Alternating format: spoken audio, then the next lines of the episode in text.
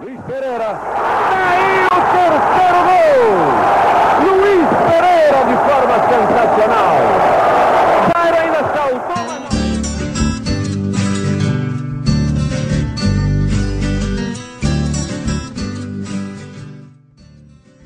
Sou palmeirense por causa do Luiz Pereira. Eu tinha oito anos, em 1966, e não saía do campo do São Bento e do ginásio de esportes que ficavam a duas quadras da minha casa, em Sorocaba, São Paulo.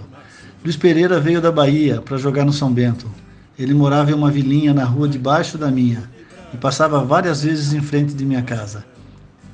Na frente da vilinha dele, eu e meus amigos da rua jogávamos bola quase todo dia. E Luiz Pereira, simpático e alegre como sempre, às vezes brincava conosco.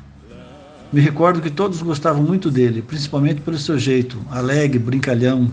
Eu só torcia para o São Bento e vestia azul e branco, as cores do time, e não perdia um jogo no estádio. Quando Luiz Pereira foi para o Palmeiras, virei palmeirense e passei a usar verde e branco. Luiz Pereira fez parte daquele timaço palmeirense inesquecível que todos daquela época sabem de cor.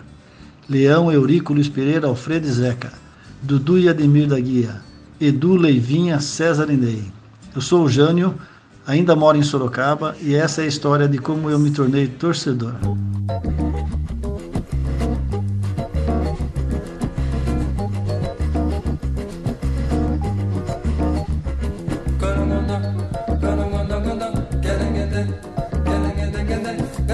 Esse episódio contou com um áudio de 1972 da TV Cultura, em que Luiz Noriega narra o gol do Palmeiras contra o Coritiba, logo após o cruzamento de Leivinha.